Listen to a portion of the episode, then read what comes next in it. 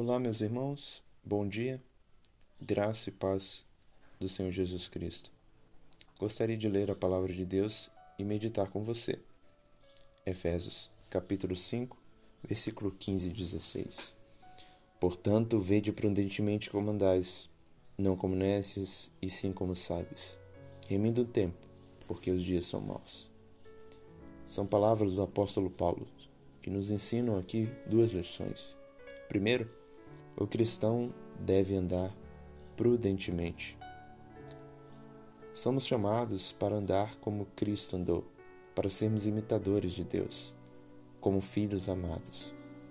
Dessa forma, não podemos se entregar demasiadamente a excessos.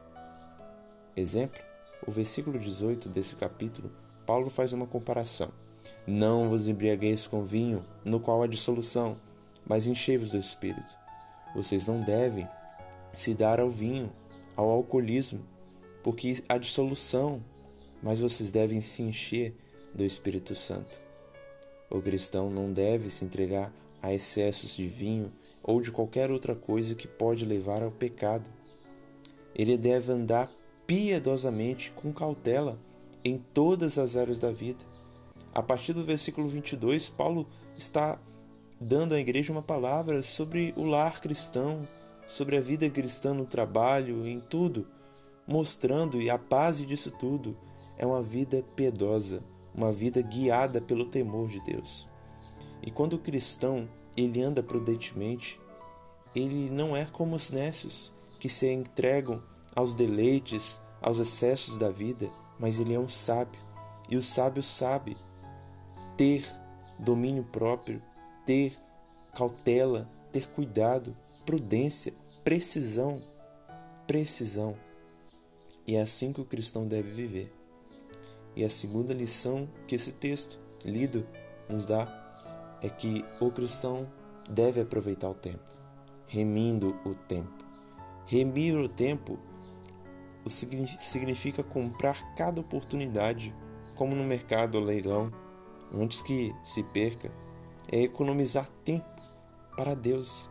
Remir o tempo é saber aproveitar o momento que Deus nos dá, é aproveitar cada segundo e minuto para a glória de Deus. O cristão não deve desperdiçar nenhum momento com coisas vãs, e é assim que os nécios se comportam.